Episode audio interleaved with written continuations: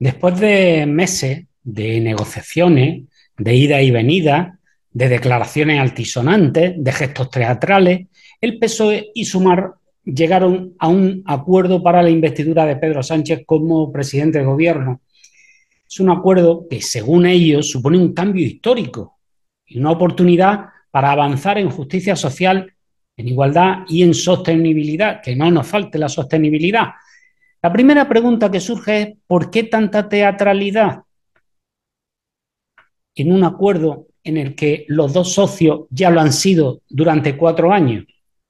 Es que todo huele a que ante la falta de apoyos confirmados más allá de los de Bildu, Sánchez necesitaba vender algo a la audiencia. Lo primero que llama la atención es que para este viaje, miren, sinceramente no hacía falta alforja. El pacto entre el PSOE y Sumar estaba cantado desde el principio. No hacía falta darle tantas vueltas ni tanta escenificación. Podrían haber ahorrado tiempo y energía en cerrar el acuerdo de un modo más rápido y también más sólido, en lugar de marear la pared con diferencia y con matices inexistentes. Más que nada porque si Sánchez está dispuesto a aceptar todo lo que le piden los independentistas, con más razón se entiende que esté dispuesto a aceptar todo lo que le pida Sumar. En cuanto a los contenidos del pacto, lo que más ha trascendido es la reducción de la jornada laboral a 37 horas y media a la semana, una medida que supuestamente debe favorecer la conciliación, la productividad y el empleo. Pero no se dice para quién va a ser esa reducción de jornada.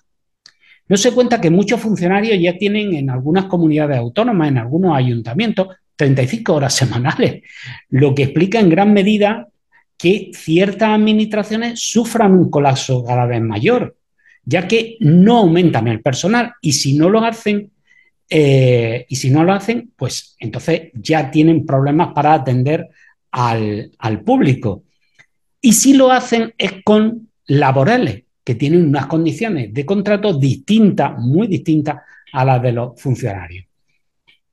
Seguramente también se aplique esa reducción de jornada en grandes empresas, pero no podrá ser en las pequeñas, que son aproximadamente el 90-95% de las que hay en el Estado español, y más concretamente en Andalucía, que quedan abocadas nuevamente a la precariedad laboral de los empleados o al cierre, y por lo tanto al paro. ¿Y qué me dicen de los autónomos? ¿Qué va a ser de nosotros?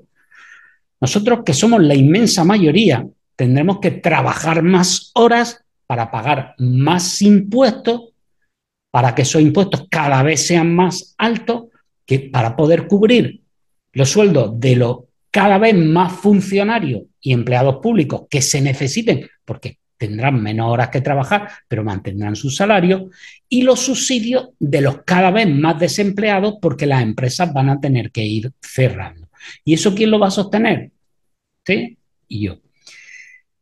Todavía, todavía no han logrado comprender que si en Europa del Norte las jornadas son más reducidas, es porque son más productivos.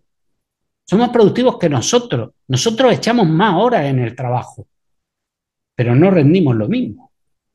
Lo primero que hay que hacer es mejorar la productividad. Y una vez que se mejora la productividad, reducir la jornada laboral es facilísimo. Eh, además, además, hay otro punto que debería saber la vicepresidenta y ministra de Trabajo en funciones.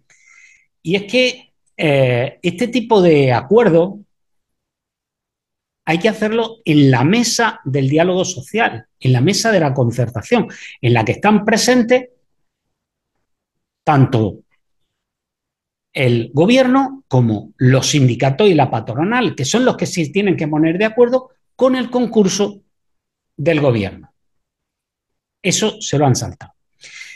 Y, luego ya todo esto que dicen los cinco de Podemos, porque mm, estos cinco de Podemos eh, están empeñados en que Irene Montero, a la que eh,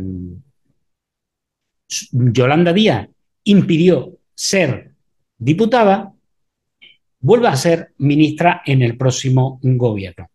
Mire, para saber qué piensa Podemos, hay una cosa muy fácil. Se va uno al periódico de Pablo Iglesias mm, y lo lee. Eh, entonces, eh, miren, yo es lo que he hecho, he mirado y miren, muy contento no se les ve.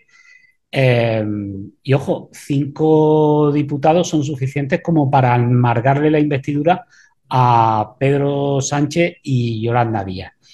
En definitiva, el, pacto PSOE-Sumar está, está vacío, porque hace propuestas que no están en su mano en unas ocasiones, como lo de eliminar los vuelos de media distancia, que será hora de Almería, que no tiene ni tren, eh, o acabar con la ley Mordaza. Después de cuatro años, han podido hacerlo a lo largo de los anteriores cuatro años, pero ahora vuelven a prometer que van a acabar con la ley Mordaza.